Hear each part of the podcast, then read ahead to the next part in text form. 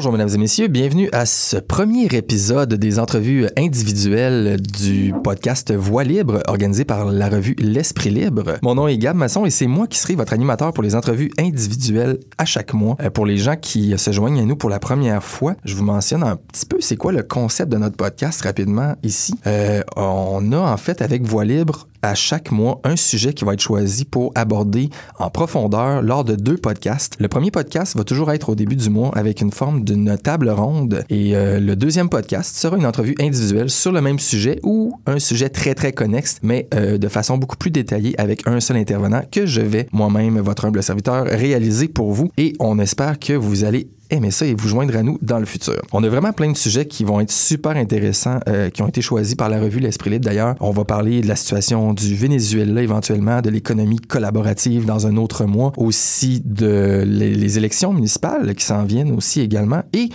pour notre premier sujet, on a choisi de parler de la situation de l'itinérance. Alors pour les gens qui ont peut-être pas entendu la table ronde, je vous invite à aller voir euh, le, le podcast qui est disponible sur le site web revue-l'esprit-libre.org ou sur les applications de balado. Et aujourd'hui, donc suite à ça, on se concentre vraiment plus sur la thématique de l'itinérance dans la communauté autochtone. Et pour ce faire, j'ai euh, réussi à recruter une superbe invitée ici qui est la directrice du projet autochtone du Québec qui s'appelle Adrienne Campbell. Jeune directrice d'ailleurs, on se présentait tout à l'heure et euh, j'étais surpris de voir euh, la jeunesse de Adrienne. Donc Adrienne, bienvenue beaucoup, euh, bienvenue beaucoup, bienvenue tout simplement au podcast Voix libre.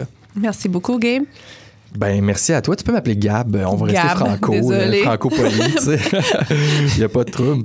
Euh, fait qu'écoute, Adrienne Campbell, tu es directrice de Projet Autochtone du Québec. Et avant de, de, de commencer avec vraiment la, la, thématique de l'itinérance, la problématique et aller plus dans les détails un petit peu, euh, peux-tu nous parler un petit peu de quel est l'organisme Projet Autochtone du Québec? C'est quoi votre mission? Parce que je sais, je me suis informé sur le site web, mais tout à l'heure, tu m'as dit que le site web est en reconstruction puis que c'est plus vraiment votre bonne mission. Donc, peut-être tu peux nous éclairer sur qu'est-ce que vous faites vraiment présentement et c'est quoi votre rôle? Alors, Projet Autochtone du Québec, euh, je vais référer à ça comme PAC. Euh, on est un organisme à but non lucratif. On existe depuis 2004. Notre mission, c'est d'offrir euh, l'hébergement d'urgence aux hommes et aux femmes en situation d'itinérance. On offre nos services aux Autochtones. Quand je dis Autochtones, ça veut dire Premières Nations, Inuit et métis. On offre aussi la programmation euh, réinsertion sociale qui est culturellement adaptée aux Autochtones. Alors, on a deux volets de services, c'est le refuge d'urgence et les chambres de transition, euh, ce qui est là pour venir en aide aux personnes qui désirent sortir de la rue et c'est aussi un programme qui aide à la prévention de l'itinérance autochtone.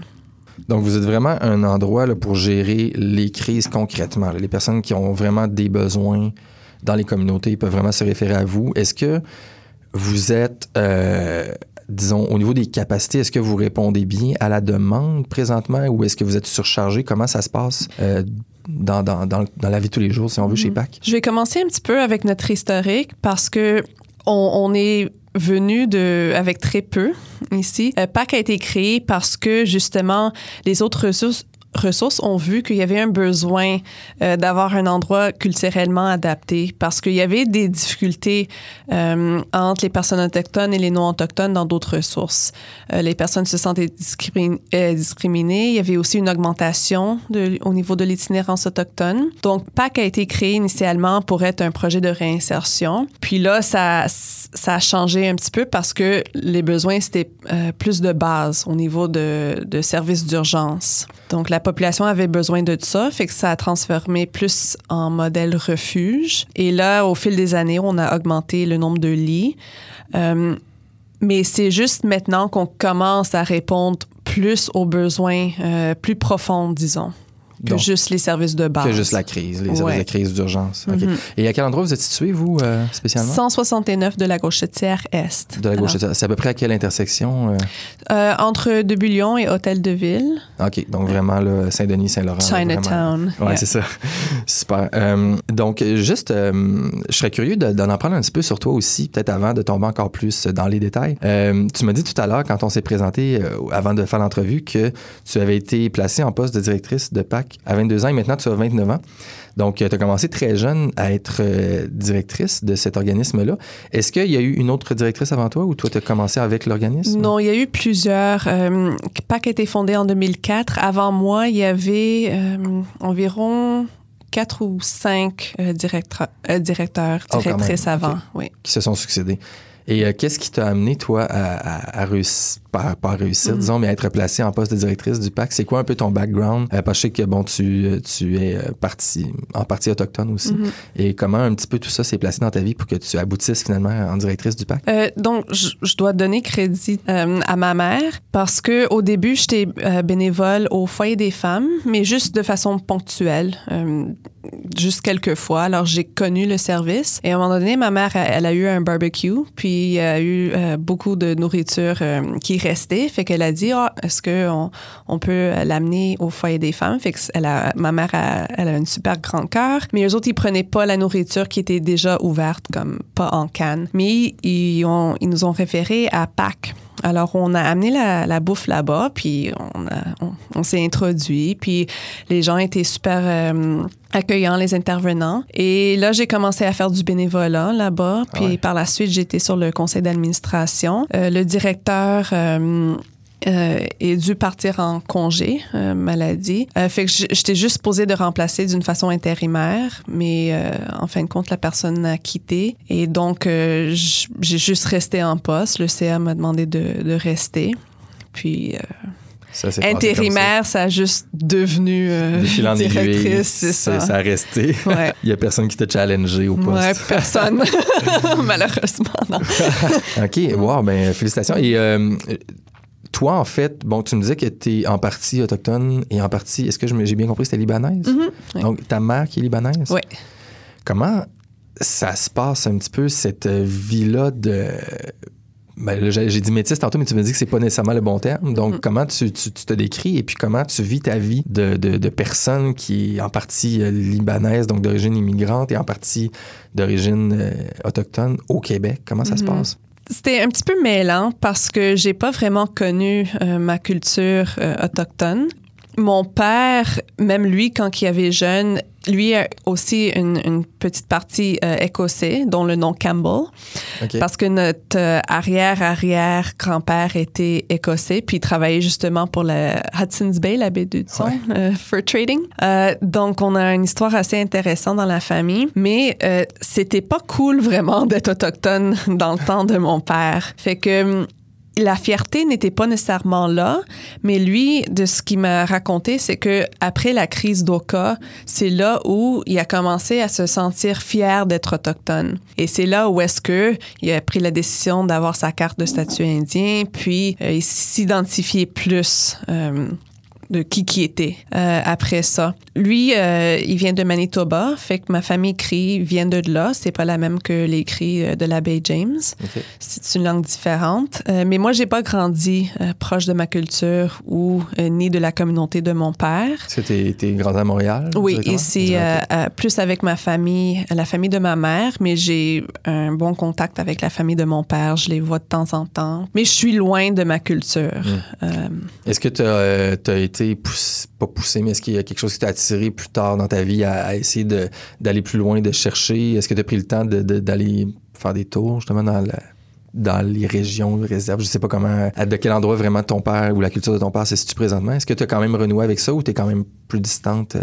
Euh, je suis allée euh, quelques fois. J'étais là quand j'avais plus, plus jeune, puis je suis retournée, ça fait peut-être cinq ou six ans avec mon père, une couple de fois.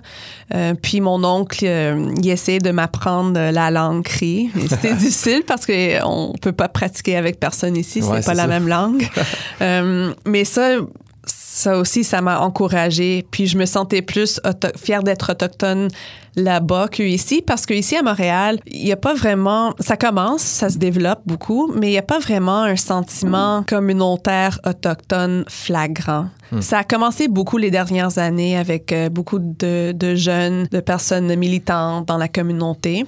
Mais avant ça, tu te sens pas euh, distincte ici. Tandis qu'à Winnipeg ou plus dans l'Ouest, ben, on peut voir des entreprises autochtones, on peut voir euh, l'art autochtone sur les, euh, sur les murs, en ville et tout ça. Tu peux te connecter avec quelque chose. Mais ici, c'est beaucoup moins. Alors, j'ai, je trouve que j'ai perdu beaucoup plus ici, mais je suis aussi fière, très fière d'être libanaise. Fait que je suis pas totalement dans le vide, là, au moins tu parlais de fierté d'être autochtone. C'est quelque mhm. chose que je trouve quand même assez intéressant. Euh, et le fait, justement, comme ton père, qui l'espèce de révolution à Oka et tout ça, qui a, qui a rendu le sentiment d'être fier. Euh, j'imagine qu'à Montréal, pour un paquet de gens, ça doit être difficile de, vraiment avoir un sentiment de fierté parce que toutes les communautés sont tellement présentes en même temps, tout mélangé, que, que ce soit pour les Autochtones ou les Maghrébins ou euh, égyptien, je sais pas. Mm-hmm. Ça doit être dur de se sentir euh, vraiment fier comme ça. Mais tu dis qu'avec le temps, tu as réussi à, sentir ce sentiment de fierté-là. Est-ce que tu crois, pour en venir tranquillement à la problématique euh, dont on veut parler plus en détail aujourd'hui, est-ce que tu crois que le sentiment de fierté autochtone est de plus en plus présent. Et est-ce que c'est quelque chose qui a un lien euh, un petit peu avec, tu crois, les problématiques d'itinérance, quelque chose comme ça? Parce que j'ai l'impression qu'il doit avoir un certain lien un peu dans la, mm-hmm. le sentiment de fierté d'être qui on est, de savoir qui on est et d'où on vient. C'est ça. Euh, déjà, ça, ça a beaucoup été perdu euh, avec les pensionnats et tous les politiques d'assimilation du gouvernement du Canada. Et malheureusement, ce que le gouvernement avait fait, ça aussi, ça se communique à travers, je dirais, le manque d'éducation à la population en général fait quand la population en général reconnaît pas la culture autochtone comme quelque chose de positif, parce qu'il y a beaucoup de racisme, beaucoup de discrimination, des fois les gens peuvent se sentir gênés de, dire qu'ils sont autochtones parce que c'est pas quelque chose de positif nécessairement. Quand on se présente, on dit bon, je suis euh, égyptien ou je suis euh, euh, chinois ou je suis il n'y a pas rien de négatif là-dedans. Mais quand les gens disent autochtone, des fois, il y a des préjugés immédiats qui ressortent. Et je pense euh, les gens, des fois, sont ils veulent pas rapidement dire qu'ils sont autochtones. Hmm. Et donc, voici le besoin d'avoir un lieu qui est culturellement sécuritaire et de faire euh, l'éducation avec la population aussi, de démontrer qu'est-ce que c'est la culture autochtone. Absolument. Donc, suite à ça, comment, si tu veux, se, passe la situation actuellement, euh, justement, directement en termes avec l'itinérance, les personnes qui sont en crise, peut-être d'identité et qui se retrouvent souvent euh, dans la rue? Bon, il y a plusieurs causes, je mais ça peut être aussi des problèmes mentaux et d'abus et tout ça. Mais euh, comment un peu se passe, la situation? Est-ce que tu peux me faire peut-être un petit portrait de la situation de l'itinérance chez les Autochtones euh, à Montréal spécifiquement, puisque mhm. c'est ta spécialité? Je vais commencer avec une statistique. Euh, en 2015, il y a eu un dénombrement euh, des personnes en situation d'itinérance parce qu'il y avait le besoin de savoir quelle est l'ampleur qu'on est en train de dealer avec. quand il y a eu ce, ce dénombrement-là, on a vu que, ben, premièrement, les Autochtones représentent 0,6 à peu près pour cent de la population de Montréal. Avec ce dénombrement-là des personnes en situation d'itinérance, les Autochtones représentaient 10% euh, des personnes en situation d'itinérance. Donc, surreprésentation. C'est une énorme euh, différence quand même. Oui, énorme. Et c'est très similaire dans d'autres villes et même plus parce que euh, à Winnipeg, Vancouver, Edmonton, c'est encore plus sur, surreprésenté. fait que déjà, il y a ce, ce statistique-là. On a vu nous-mêmes une augmentation euh, de la clientèle. Euh, les gens descendent de plus en plus du nord vers le sud, vers les centres urbains, euh, pour plusieurs raisons, puis je peux en parler tantôt. Il y a aussi une différence des autres provinces, c'est aussi qu'ici au Québec, on a 11 nations différentes. donc, ça fait ça fait pas une seule nation comme peut-être au Manitoba, tu as les Cris les Ojibwe surtout. Euh, ici, on doit adapter nos services à 11 nations différentes avec des langues différentes, des cultures différentes, les Premières Nations et les Inuits aussi.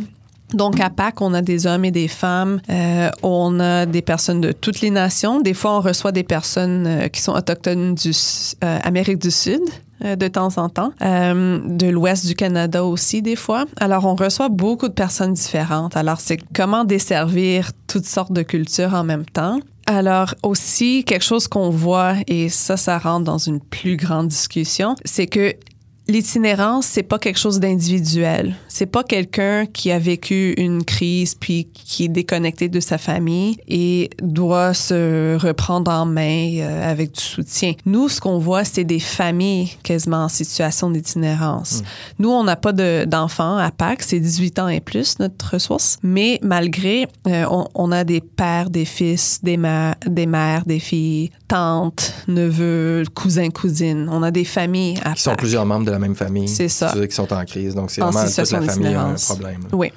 Alors ça, c'est vraiment pour décrire le portrait. Euh, aussi pour aller sur le positif de- du portrait de l'itinérance autochtone, c'est que ce sentiment de communauté, euh, c'est aussi un, un- un mécanisme de, de soutien, de sécurisation pour la communauté. Parce que les valeurs autochtones de partager, ils, ils gardent ça dans la rue ou non. Alors, il y a aussi beaucoup d'entraide dans la communauté, malgré leur situation.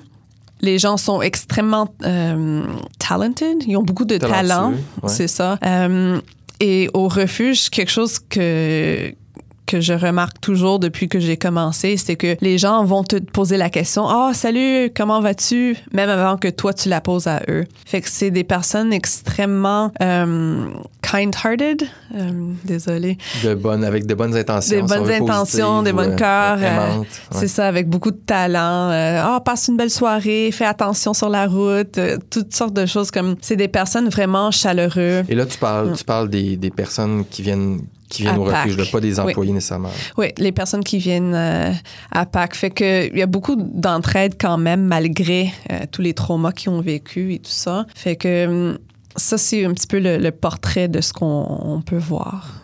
Et euh, est-ce que, bon, on parle d'une grosse différence entre la population autochtone à Montréal versus ceux qui sont en cas d'itinérance. Est-ce que vous avez une idée, en fait, de la cause de cette grosse différence-là? Mm. Et deuxièmement aussi, ben, c'est un peu la même question, mais est-ce que vous, à Pâques, est-ce que vous, vous étudiez un peu justement plus les phénomènes de causalité? Qu'est-ce qui fait que socialement, il y a ce problème-là? Et euh, par rapport à ça, est-ce que vous avez une mission reliée à ça ou est-ce que vous êtes en contact avec des gens qui font plus l'étude de plutôt statistique, si on veut, de la chose?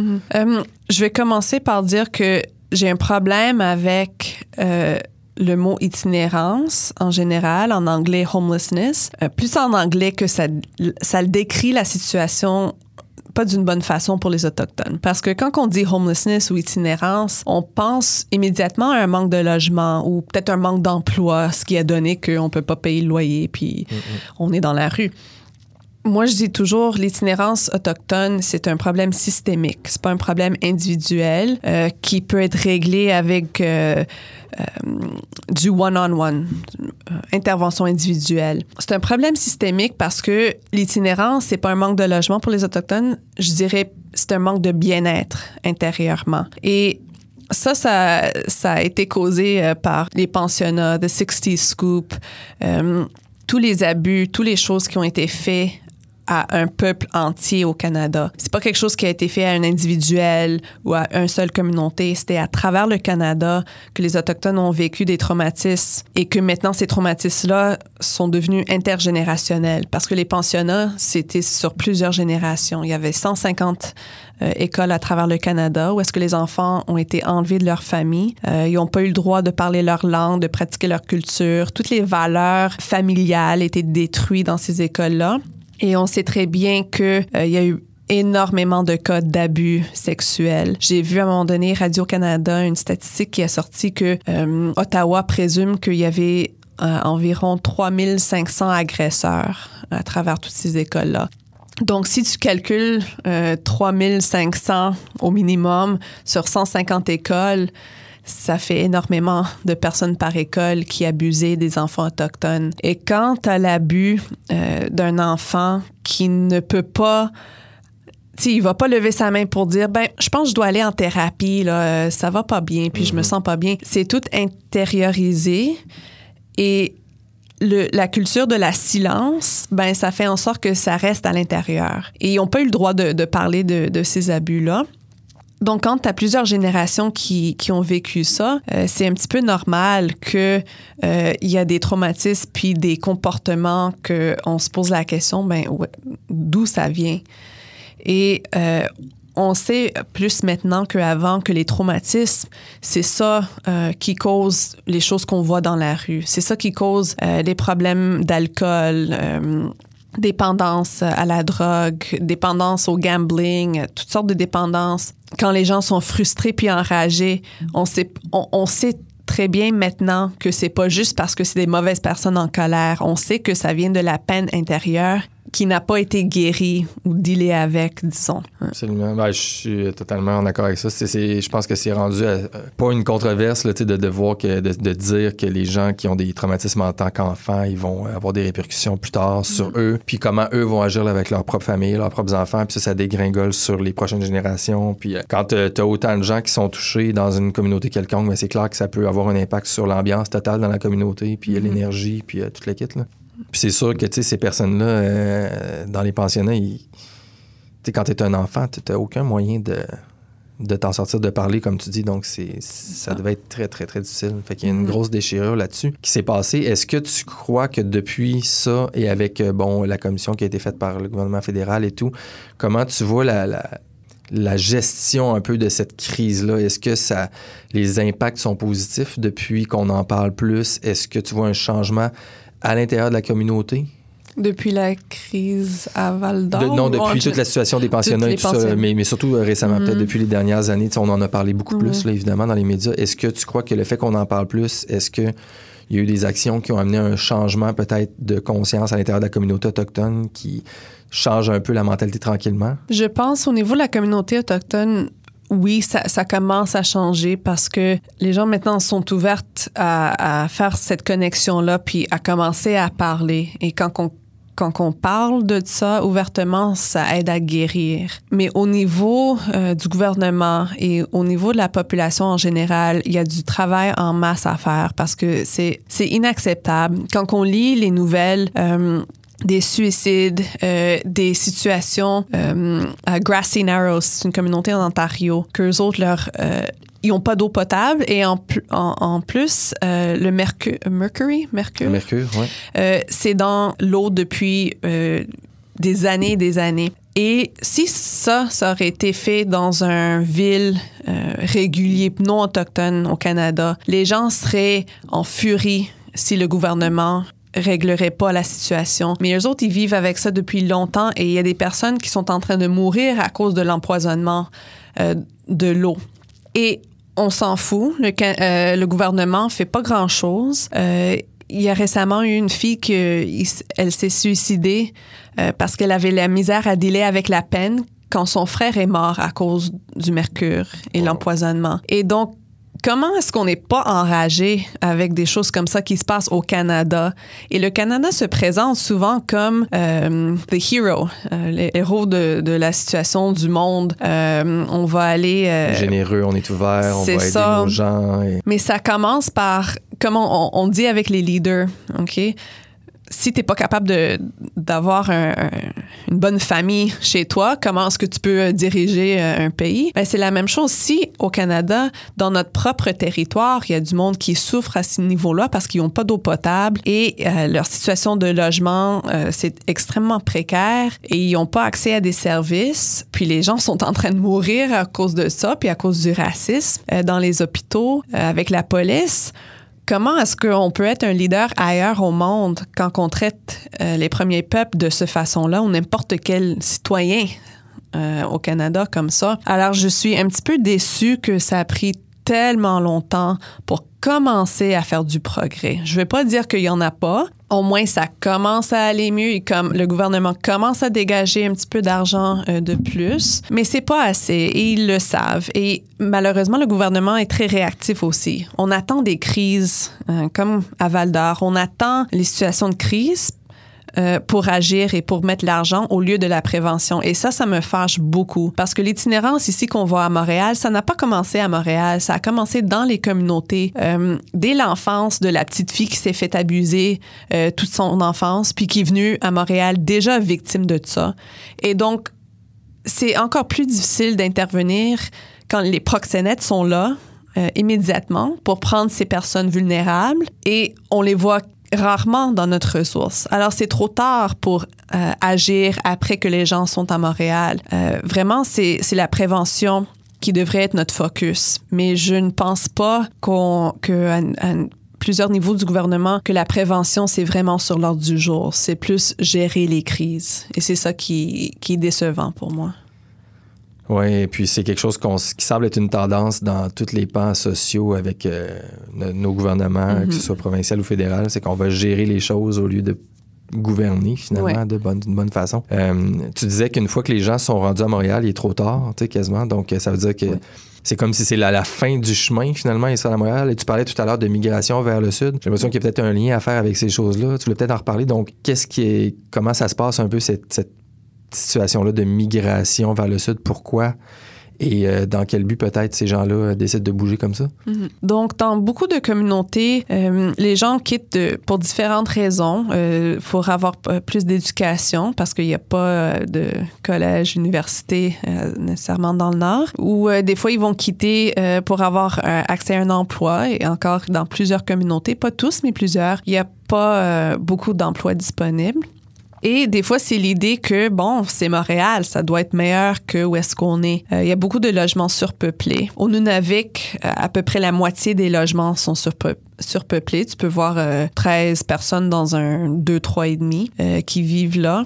puis ils vont juste dormir en rotation, quasiment. Il y a aussi ben, tous les effets de, du trauma intergénérationnel, donc des personnes qui vivent dans des maisons où est-ce qu'il y a beaucoup de dysfonction dans la famille, il y a de l'abus dans la famille.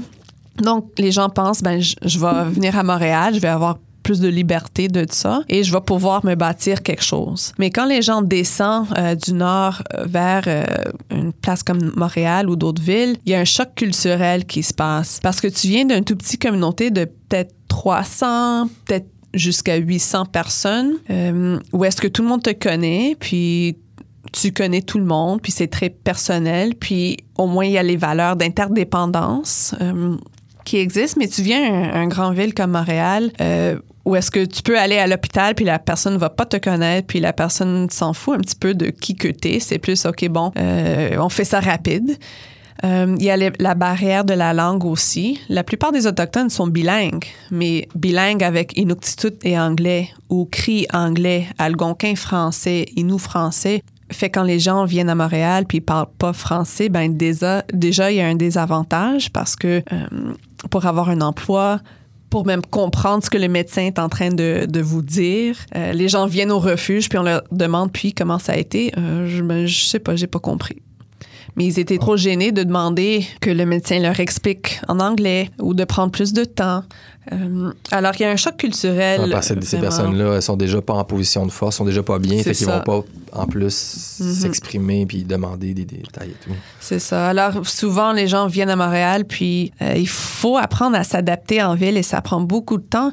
Quand tu es dans un logement surpeuplé, Comment est-ce que ça, ça peut te préparer à avoir ton propre appartement, payer le loyer? Le loyer, ça n'existe pas dans toutes les communautés et dans tous les logements dans le Nord. Aussi, le concept de logement, c'est différent. Euh, sur les réserves, parce que c'est euh, le terrain, ça appartient au gouvernement fédéral pour l'utilisation euh, des Indiens, entre guillemets. Tu peux pas avoir une hypothèque dans, dans une réserve.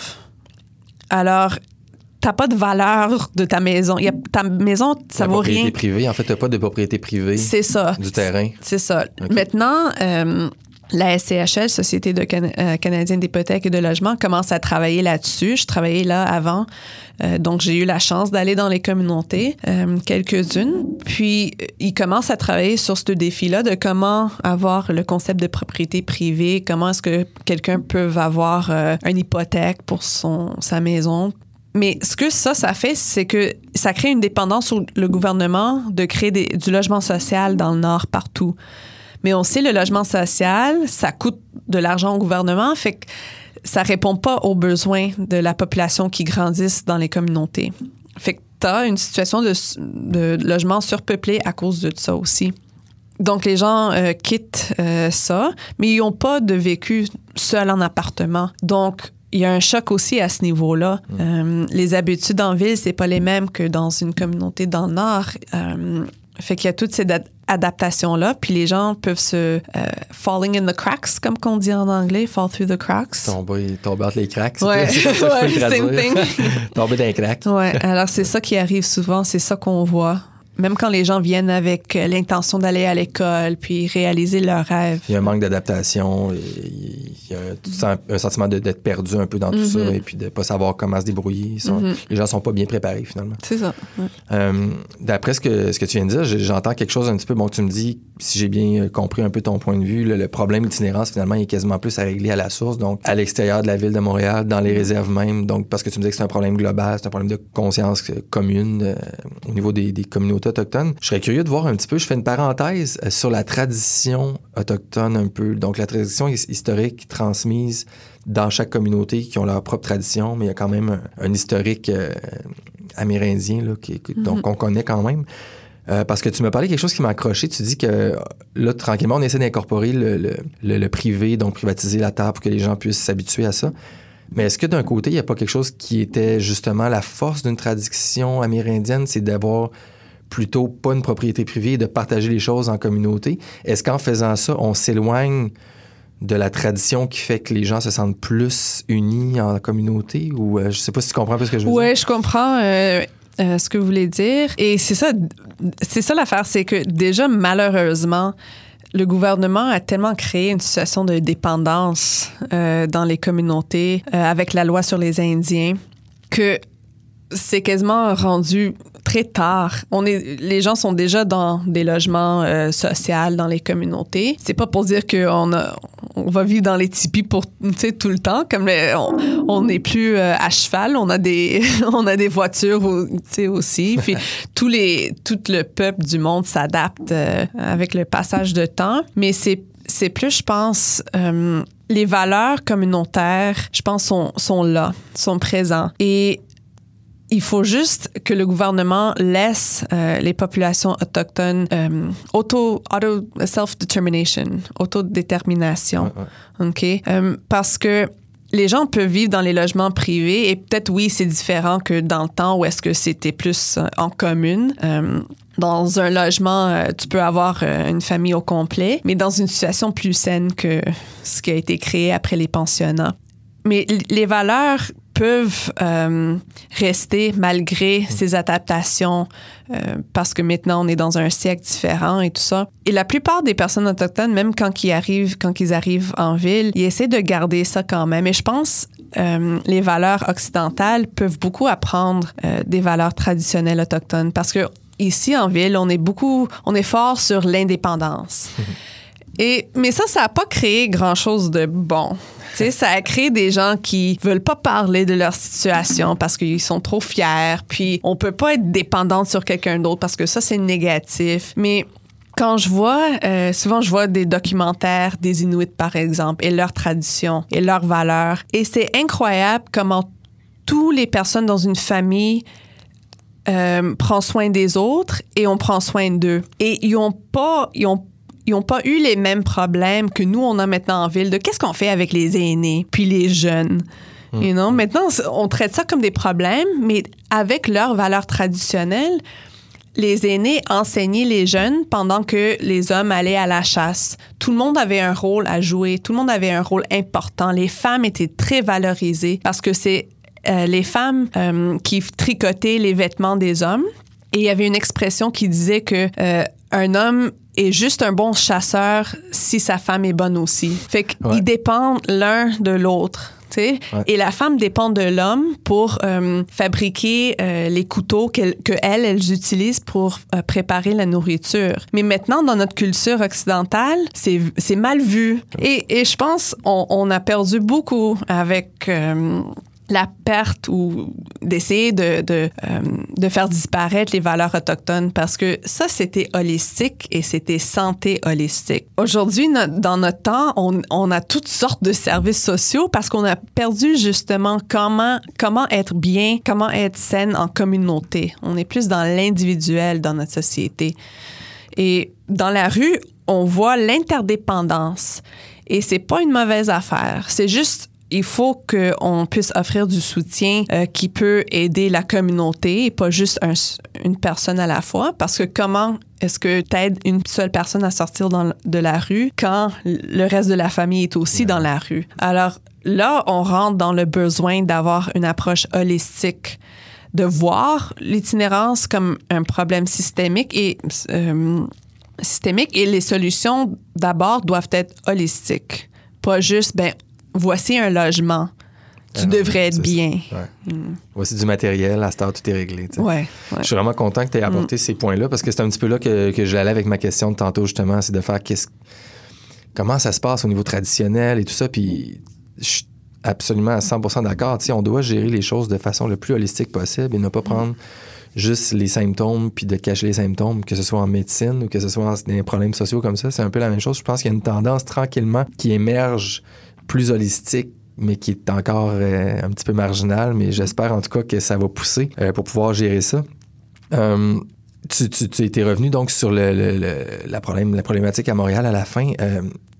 Vous, chez Projet Autochtone du Québec, il y, a, il y a plusieurs aspects qui ont été abordés dans la table ronde. J'aimerais qu'on qu'on en parle un petit peu. Mhm. Euh, donc, quand les gens sont en situation d'itinérance et que vous, par exemple, vous vous êtes pas là, vous n'arrivez pas à les soutenir ou qu'ils viennent pas chercher de l'aide, et bon, les gens sont, sont pris dans la rue. Euh, il y a plusieurs problématiques. Donc, une entre autres qui a été beaucoup abordée, qui m'intéresse bien, c'est la judici- judiciarisation de l'itinérance. Je sais pas si vous, à Projet Autochtone du Québec, vous avez une opinion par rapport à ça, parce qu'il y avait bon plusieurs études qui avaient été nommées, mais entre autres une qui mentionnait que c'était disproportionnément les autochtones qui euh, recevaient des mandats d'incarcération lorsqu'ils payaient pas leur, euh, leur contravention, mais aussi qu'il y avait beaucoup plus de contraventions données aux autochtones euh, qu'aux autres cultures, disons, euh, personnes d'autres cultures qui sont itinérantes aussi.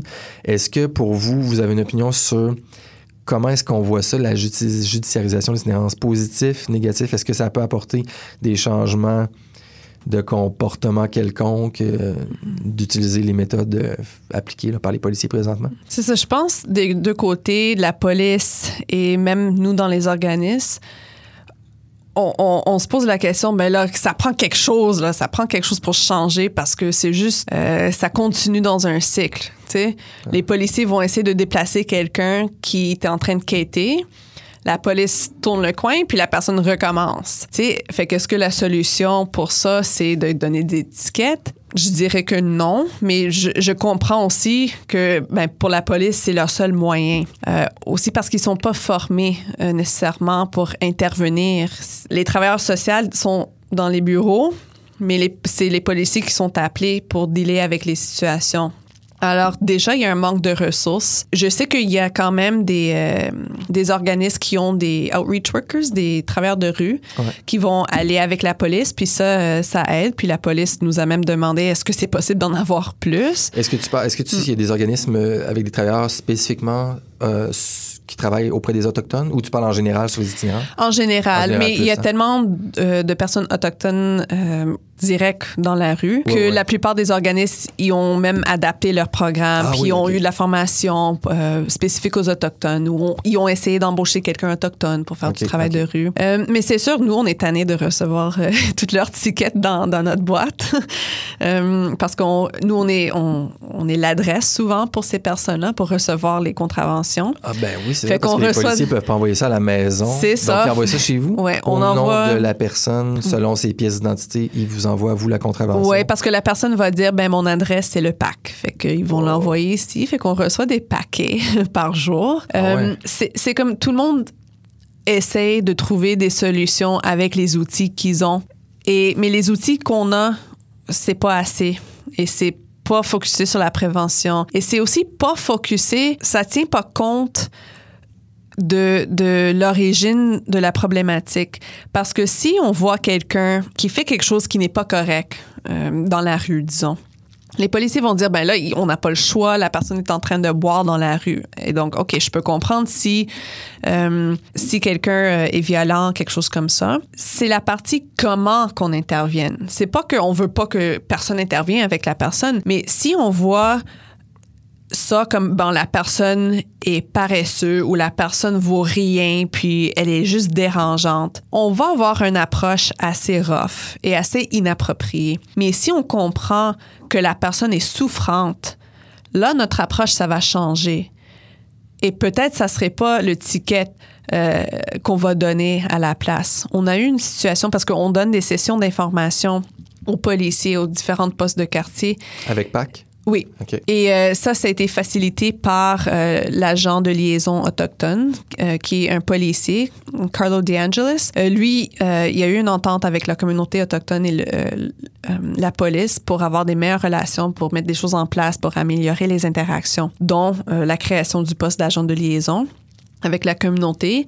Et lui, il a euh, organisé ces sessions d'information qu'on puisse donner à la police pour sensibiliser, des sessions de, de sensibilisation. Et on a eu un très bon exemple d'une bonne intervention euh, parce que suite à une de ces sessions-là, il y avait un jeune euh, monsieur Inuk, hum, Inuit, euh, qui était Et dans juste, la rue. Juste pour être sûr de bien comprendre, est-ce que les, les policiers sont présents à ces sessions-là? Oui, c'est pour les policiers. Et c'est des personnes de PAC qui font la, la- la conférence, si on veut, en ligne, euh, qui a été organisée par l'agent de liaison. C'est ça. Monsieur, OK, Ouais. cool. Fait que, euh, Donc, vous avez vu un bon exemple euh, d'intervention Ouais. qui a été sorti. euh, Oui, alors après qu'on donne cette session de sensibilisation, il y a eu un jeune monsieur Inuk qui était dans la rue qui buvait.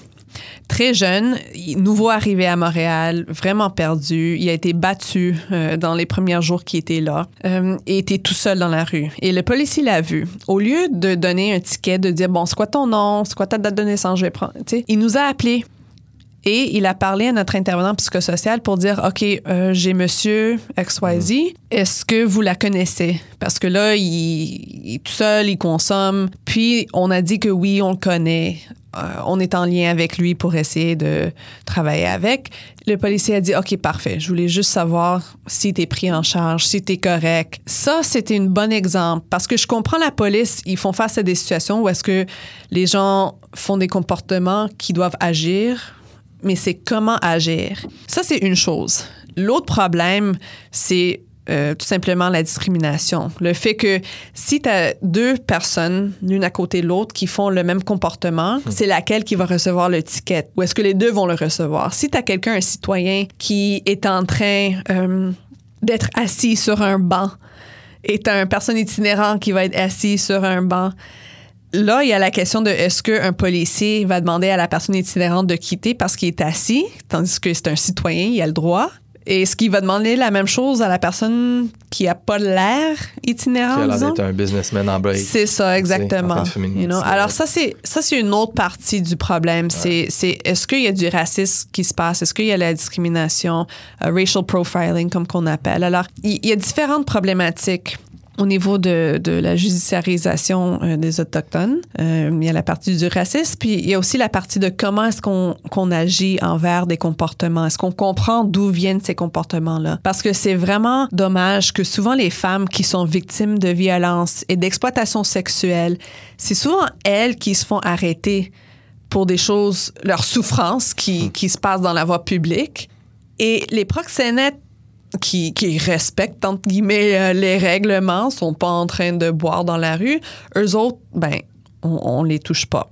Alors, c'est aussi le. Est-ce que justice, c'est en train de se passer vraiment ou non? C'est tellement intéressant et complexe à la fois, tout ça. Mm. Est-ce que tu crois que nos policiers sont euh, bien formés? en partie pour remédier à ces, ces choses-là? Est-ce qu'une solution devrait être d'avoir d'autres, beaucoup plus d'autres types d'intervenants ou de mieux former les policiers et avoir des, des formations comme vous, vous faites avec eux? Est-ce que ce que vous faites, c'est probablement, tu penses, une bonne solution ou il y aurait autre chose à faire selon PAC qui serait peut-être mieux euh, Mm. pour euh, mieux outiller peut-être nos policiers? Parce que je me mets dans la peau d'un policier, ça doit être difficile aussi, tu sais. Mm. J'imagine, bon, est-ce qu'on fait. euh, C'est-tu de la discrimination raciste si tu as un blanc sur un banc d'un côté puis un autochtone de l'autre côté ou c'est vraiment le fait que tu vois que la personne est itinérante depuis des journées?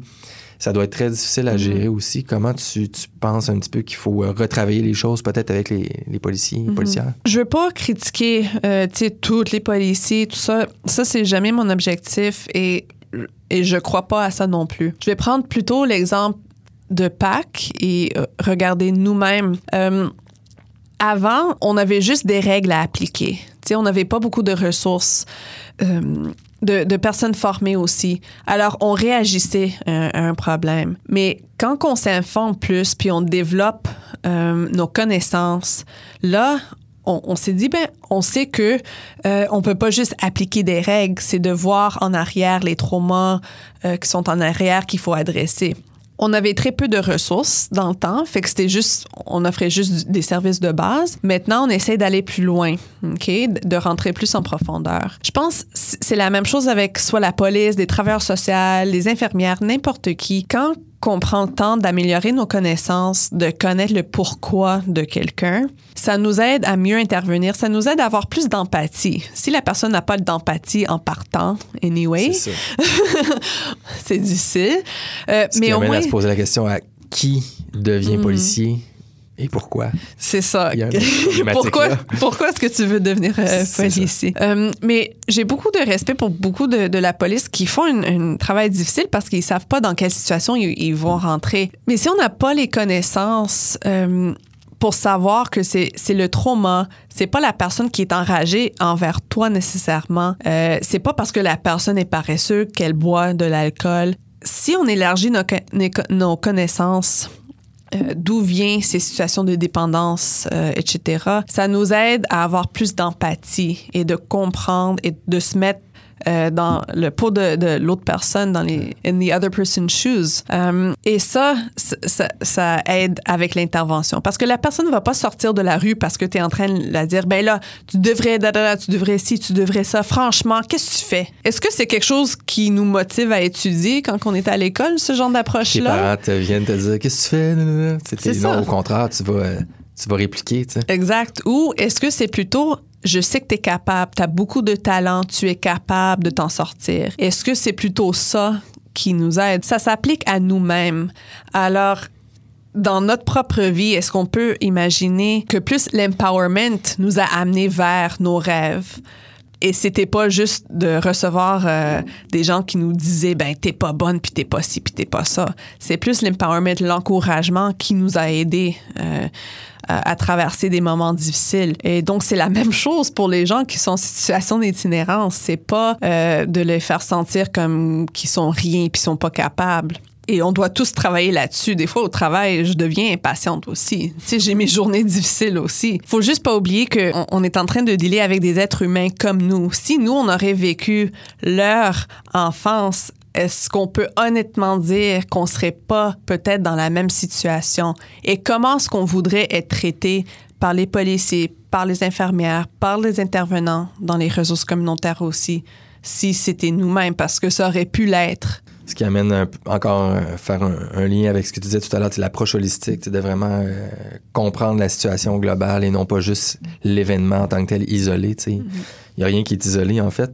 Écoute, il reste environ une dizaine de minutes euh, déjà, malheureusement. Moi, je parlerai pendant trois heures de tout ça. Ça m'intéresse énormément. Euh, j'aimerais voir peut-être ce matin on en a parlé un petit peu tout à l'heure, mais je veux quand même peut-être revenir sur ce point-là. Il y avait un article dans le Devoir qui parlait de justement à Val d'Or. Je t'en ai parlé rapidement tout à l'heure, mais que les gens voient euh, l'article. Euh, donc à Val d'Or, il y a euh, les autochtones, les communautés là-bas, algonquiennes, je crois, à Val d'Or, hein, c'est mm-hmm. ça, qui ont fait une protestation pour dire qu'ils voulaient être plus inclus dans l'exploitation des ressources minières. Et il y a une dame qui s'appelle Adrienne Jérôme, je crois, là-bas, qui mentionnait entre autres, oui, bon, il y avait le côté on veut plus être impliqué dans le développement des ressources naturelles, mais aussi elle a fait une critique sur la façon que les intervenants euh, là-bas traitent les cas de problématiques, justement, un petit peu comme tu mentionnes, donc on traite peut-être pas de la bonne façon nécessairement les cas. Et elle disait, entre autres, par rapport aux familles, aux enfants, euh, je pense qu'elle critiquait entre autres la DPJ, elle utilisait le mot génocide pour dire on, retire vraiment les enfants de la culture et de leur environnement et puis on les traumatise vraiment lorsqu'on essaie de les traiter. Euh, et elle disait, entre autres, une phrase qui m'a marqué, elle dit, tu sais, il y a des jeunes qui s'en sortent avec des cérémonies traditionnelles. Il y en a beaucoup qui s'en sortent comme ça. Laissez-nous faire ça.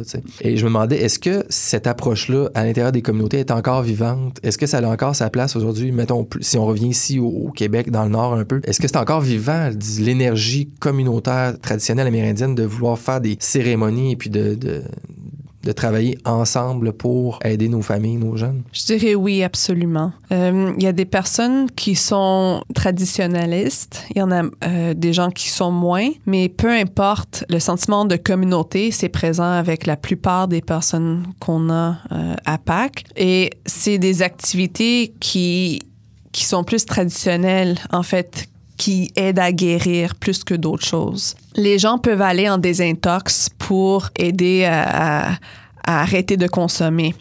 Euh, mais des fois, c'est pas uniquement ça, parce que quand quelqu'un quitte d'un centre de désintox, les mêmes soutiens n'existent pas dans notre société que tu as dans un centre de désintox. Tu as une structure, tu as des amis, tu as des groupes de soutien, tu as des personnes, des intervenants qui vont te soutenir, tu as des activités. Alors, il faut être capable de, de créer ça en ville, euh, dans les communautés autochtones, euh, d'avoir des endroits où est-ce que tu peux te sentir bien et fier. On a fait, euh, à un moment donné, un un camping trip. Un, Ouais. euh, du camping. un trip de camping. Dire un de.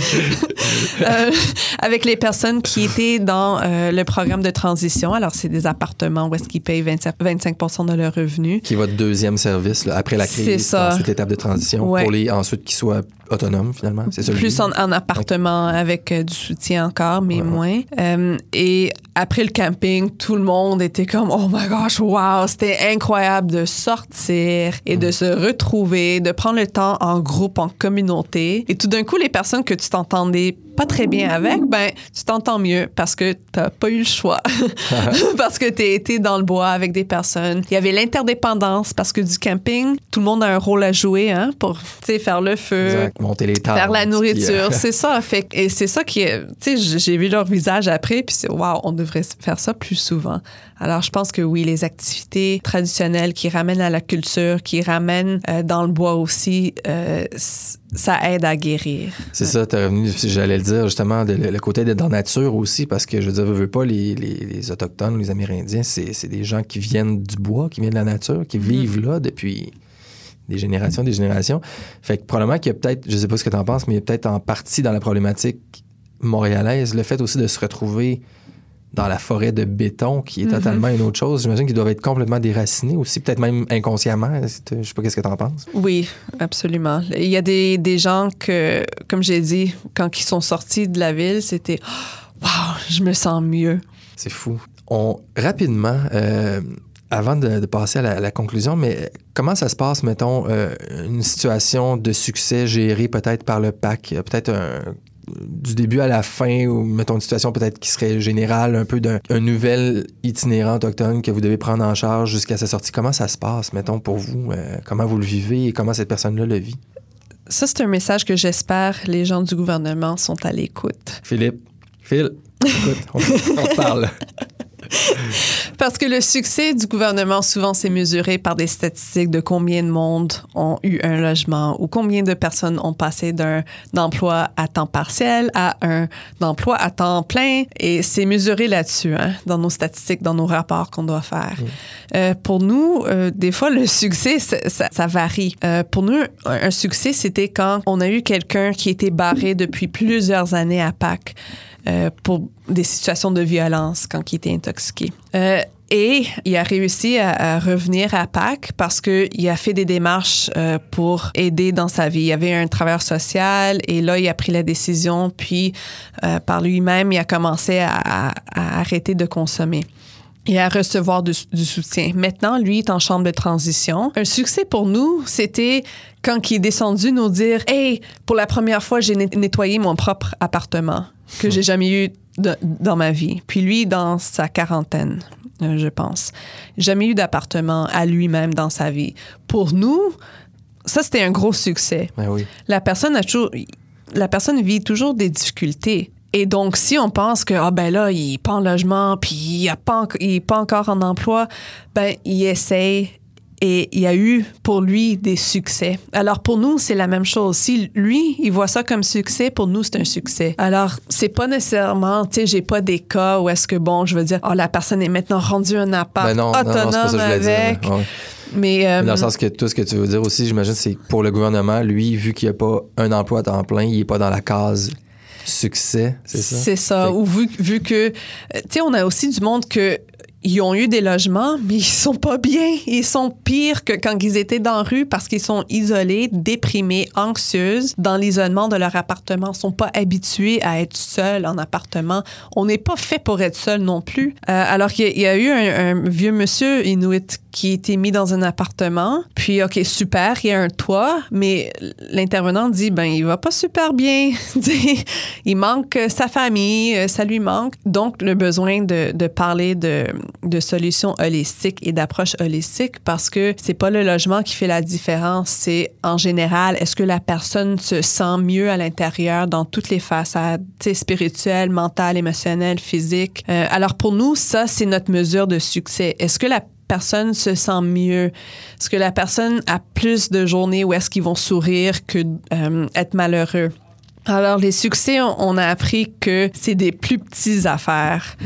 Que, que les belles histoires que des fois on, pense ou on souhaiterait avoir, mais on a appris que juste le fait que hey, la personne a gardé leur appart propre, puis la personne est contente après le camping, puis la personne a trouvé une petite motivation aujourd'hui pour faire sa carte de maladie. Ça, on les prend comme des succès, fait qu'on en a on, a, on en a plein de ça. On a aussi des défis, mais on prend les succès euh, une à la fois. ouais, c'est super. C'est vraiment la, la, force et l'importance d'organismes comme le vôtre qui, justement, qui nous aident à, aller chercher des petits succès à chaque jour pour que tranquillement la situation euh, s'améliore. Mm-hmm. Euh, avant de terminer, j'aimerais ça euh, te poser peut-être une dernière question ou te, je sais pas s'il y a quelque chose qu'on n'a pas abordé que tu aimerais aborder ou est-ce que vous avez chez PAC vraiment des idées concrètes qui, pendant que tu parles directement à Philippe mm. Couillard, est-ce qu'il y a des choses que tu sais, il faudrait vraiment quelque chose de précis, un nouveau service, ou est-ce qu'il y a autre chose que tu aimerais aborder dont on n'a pas discuté hein, aujourd'hui? Un euh, dernier message, peut-être? Oui, peut-être.